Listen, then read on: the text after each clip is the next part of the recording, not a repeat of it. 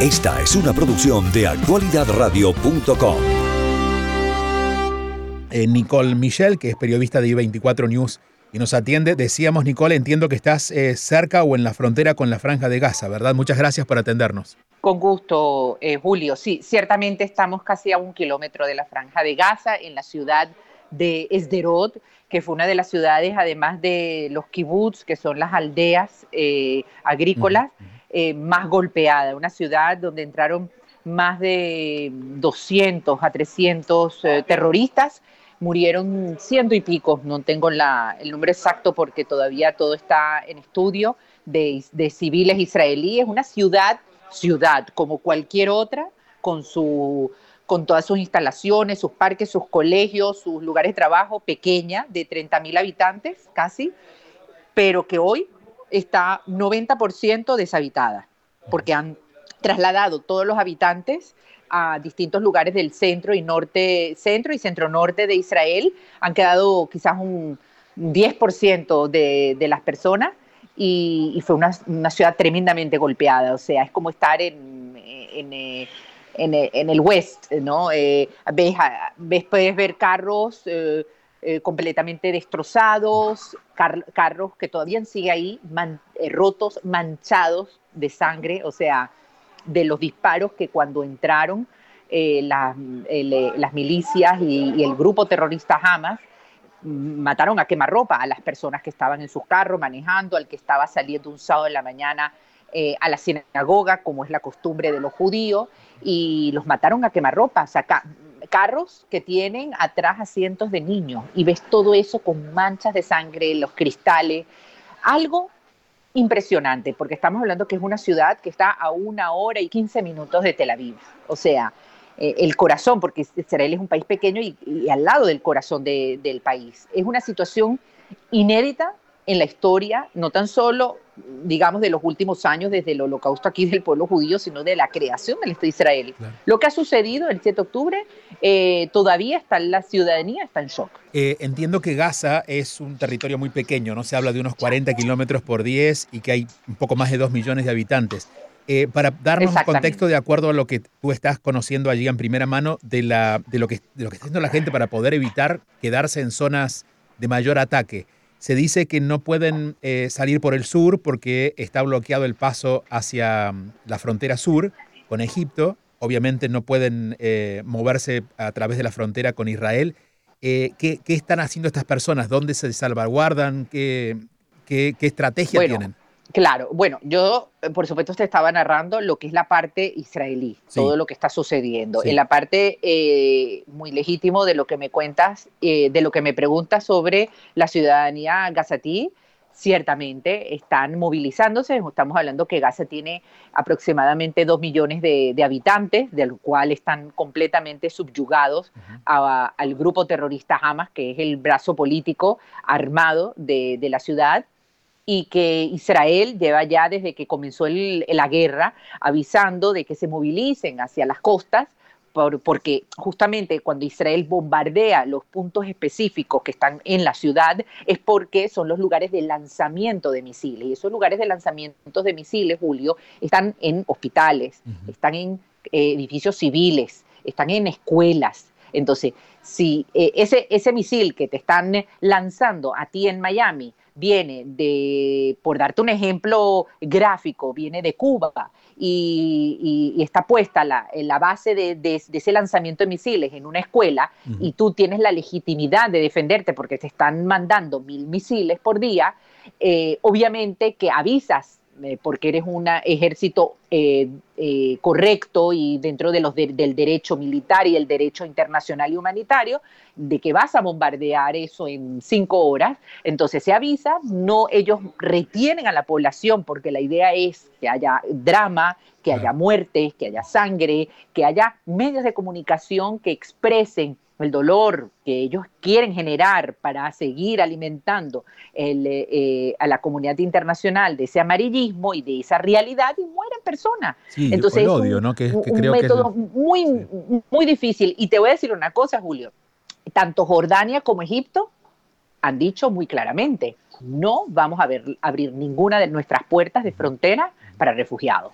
¿Y dónde está? ¿Dónde está la, hermandad musulmana que debería de existir? Más allá de, la, de, estas amenazas constantes de bombardeos, eh, según entendemos desde aquí, en la mayor parte de la franja de Gaza o casi, toda, casi todo el territorio no tienen agua, ni luz, ni medicinas y hay muchos heridos, muchos niños, muchos bebés y, y por eso nos preguntábamos qué estrategia conocen ustedes que están teniendo porque, bueno, no tienen para dónde ir. Bueno, eh, las estrategias no las sabemos. O sea, nosotros no, Israel, Israel no manda en, Gaza. Si mandara en Gaza, te apuesto que estarían todos con trabajos, con desarrollo, con progreso, y no subyugados a odiar a un pueblo del que ni conocen, simplemente porque la ideología va más allá. O sea, cuando se introdujo Hamas aquí, no fue para conquistar territorio y poner la bandera en la ciudad donde yo me encuentro ahora, que se llama Sderot, fue para matar, para violar, para acribillar, para degollar a niños. Son cosas que no van, incluso si nos parecían los nazis lo peor, estos son los nazis del siglo XXI.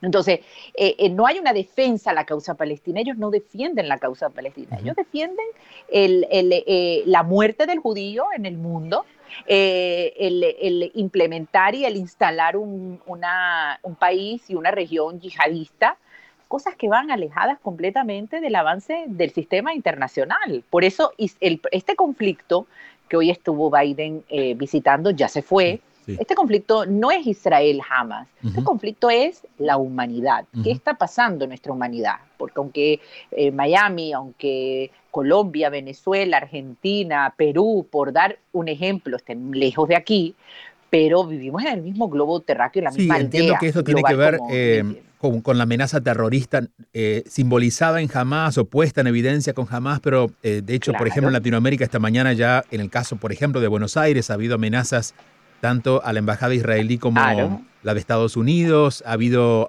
esta mañana amanecimos con aeropuertos cerrados por amenazas de bomba en Francia. Es decir, de alguna manera esa visibilidad que estaban buscando lo están logrando, más allá de lo que se cometa o no se espera que hoy sea un día, de hecho, bastante complejo. Eh, y la pregunta en este caso es más a nivel de conciencia para el pueblo israelí, si logran eh, ver la diferencia que mm, se está intentando también mostrar desde los medios internacionales entre Hamas y el pueblo palestino, si pueden, si pueden entender de que una cosa es esta ideología extrema y otra es el pueblo palestino. Claro, por supuesto. O sea, yo creo que eso que tú has nombrado lo vemos más aquí que los propios palestinos de Cisjordania y de Ramallah. Totalmente. Ellos, toda, ellos, ellos eh, es una pena porque es una oportunidad de desmarcarse completamente, pero es que mueve ese, ese, eh, eh, esos grupos de izquierda, tanto en Europa como en Latinoamérica, que la causa palestina, la causa palestina no es jamás, y ellos deberían, y Mahmoud Abbas, que es el presidente de la Autoridad Nacional Palestina, debería, lo intentó, creo que lo criticaron, demarcarse completamente de la atrocidad que hizo Hamas. Yo sé que ellos, como palestinos, le duele las muertes de, lo que, de los gazatíes. Por eso yo digo gazatí, no digo palestino, porque ellos viven en Gaza, aunque son parte del pueblo palestino. Pero desde que ha habido esa ruptura entre ellos mismos, entre que la Autoridad Nacional Palestina está liderizada por el partido Al-Fatah de Mahmoud Abbas como presidente, Gaza está liderizada por el brazo armado eh, de las brigadas Al-Qassam de mm, Hamas. Entonces, eh, tenemos que comprender que son dos gobiernos, ellos mismos están confrontados unos con los otros. Entonces, eh, están confrontados, son dos tendencias completamente diferentes, pero a la hora de estos casos, em, en vez de ponerte del lado de la población y de el país que te puede tender la mano para salir adelante, del país que ha sido violado, acuchillado, masacrado, te pones del lado de un concepto que se acerca jamás, porque ellos no han eh, condenado esta situación. Y tenemos que comprender que sí, en toda guerra lamentablemente hay muertos. Lo de los niños es un caso terrible. Es una pena. Es ahí cuando yo digo que la comunidad internacional, los mismos países árabes deberían de poner atención. Acuérdense que detrás de todo esto está Irán. Irán es un país eh, inteligente, los persas son históricamente eh, legendarios en sus estrategias y ellos supieron manejar bien ese, enemigo pequeño que Israel pensaba que tenía al lado, que era Hamas, que no era tan pequeño. Eh, ¿Qué tiempo llevas tú eh, viviendo? No sé si eres nativa, Nicole, en Israel.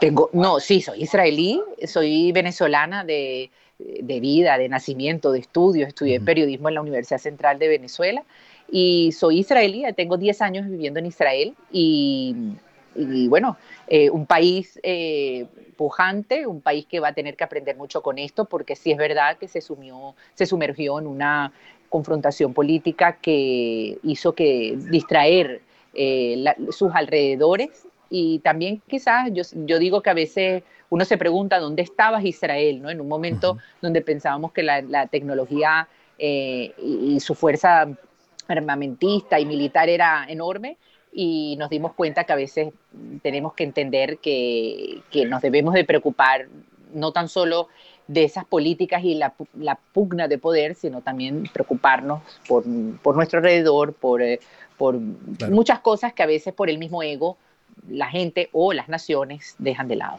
¿Y crees, más allá del gobierno que deberá eh, asumir sus responsabilidades, pero crees que en el pueblo se está, esta reflexión que tú estás haciendo, la, están haciendo también a nivel popular, a nivel de, la población? Sí, la población ha sido, el, eh, o sea, en, este, en eh, esto que sucedió, Julio, el 7 de octubre, la victoria la tiene completamente Hamas e Irán.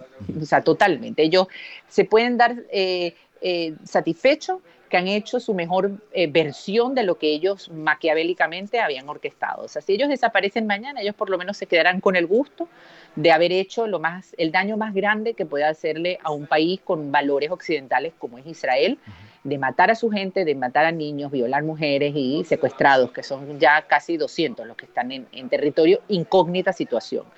Em, la sociedad es la que defendió mejor todo. El ejército tardó, los servicios de inteligencia fallaron.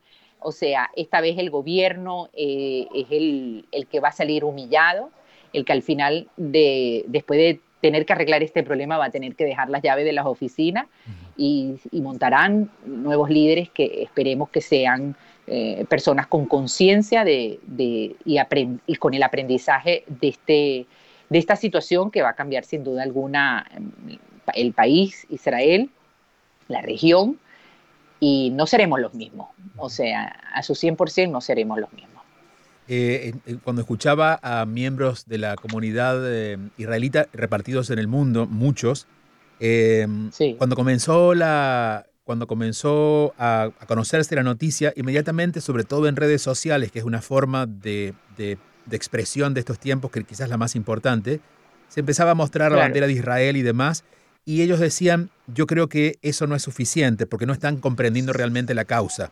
Eh, ¿Han sentido ustedes allá en territorio esta solidaridad internacional y realmente la consideran valiosa o, bueno, más al estilo de estos tiempos que es un poco vanidosa, ¿no? En solamente de, palabras eh, expresadas en redes sociales, pero sin el compromiso auténtico. Mm, pues sí, tú lo has dicho. Eh, el compromiso mayor que le importa a Israel, el único que realmente es efectivo y hay que ser, este, hay que ser práctico es el de Estados Unidos.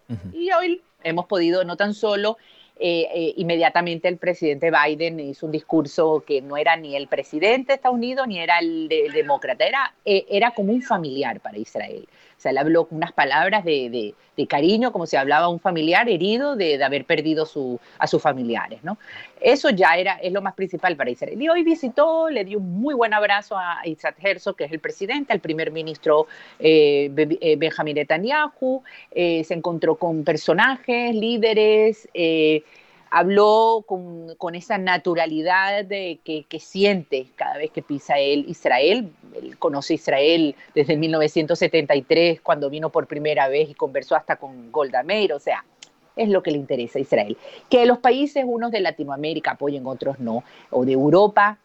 Europa todavía estuvo aquí Macron, estuvo el canciller alemán, eso tiene un significado muy grande. Eh, eh, nosotros, eh, el pueblo judío casi terminado en la mayoría en Alemania, y, hoy en día es el, uno de los países que, te, que más eh, apoyo tiene y que dijo que Israel tiene la legitimidad de defenderse. Eso es lo que importa. Moralmente sí deberían de países. Yo sí quiero destacar algo, Julio, y lo voy a destacar. Con toda eh, em, eh, certeza. y, te lo digo por mi programa Night 24 News, que lo pueden buscarme en las redes sociales, Nicole Michel, y yo cuelgo todo, es el único programa de televisión en español que se hace en Israel, en, un canal, en este canal internacional. Fíjate tú que yo busqué de tres contactos, cuatro que tenía directos con ministerios y ministros en distintas partes de Latinoamérica, no diré los nombres, el único que inmediatamente, porque busqué una pronunciación de los presidentes, para hacerlo de alto nivel. El único presidente que no tardó ni dos horas en enviarme exclusivamente a mi programa, no al, al país, a mi programa, un, apoyo y una solidaridad con lo que pasó, eh, no por Israel y no a Palestina, no, lo pedíamos por la brutalidad que se vivió acá, ¿no? El único presidente que, sintió el dolor de, la gente, de las muertes tan barbarie que, se sucedió fue el presidente Rodrigo Chávez de Costa Rica. Es el único presidente, y estamos hablando que Costa Rica es, es, uno de los pocos países en el mundo y único creo que Latinoamérica que no tiene ejército el único presidente que habló, pero como, con, un amor y con un respeto enorme, no tan solo Israel, sino con una solidaridad. Eh, el resto, unos comunicados por acá, otros comunicados eh, inventando. Ahora Evo Morales sacó eh, ayer cuando pasó lo del hospital en Gaza que el, el, misil que cayó, que cayó en un estacionamiento de ese hospital, fue un error de la, de, la, misma, el lanzamiento de Hamas, o sea, fueron ellos mismos los que se tiraron ese misil, pero inmediatamente acusaron ayer a Israel y el presidente, y, el, y Evo Morales eh, puso en su Twitter que fue, mataron 800 personas. Primero ni fueron 800, ni fueron 500, fueron casi 200. Y por supuesto acusando inmediatamente a Israel. Juegos de izquierda, de lo cual Israel, pues, ante el antisemitismo, eh, tiene bastante camino. Eh, i24 News la pueden encontrar en, eh, como website también, i24news.tv y allí pueden encontrar información de lo que está ocurriendo en Israel, de hecho cubriéndolo también Nicole Michel. Eh, ¿Esto también se ve a través de televisión regular? ¿Se ve en Estados Unidos? Se ve en Estados Unidos, no sé exactamente eh, cuál es el nombre cable, pero sí, se ve en todo Estados Unidos, incluso en Nueva York.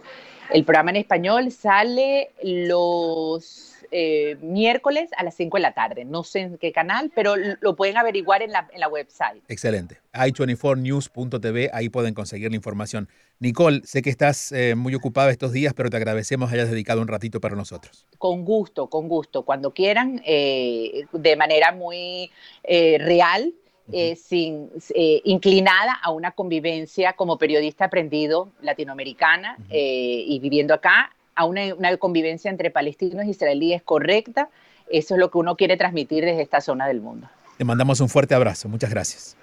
A ti, Julio. Nicole Michel es periodista de i24 News desde Israel en i24news.tv.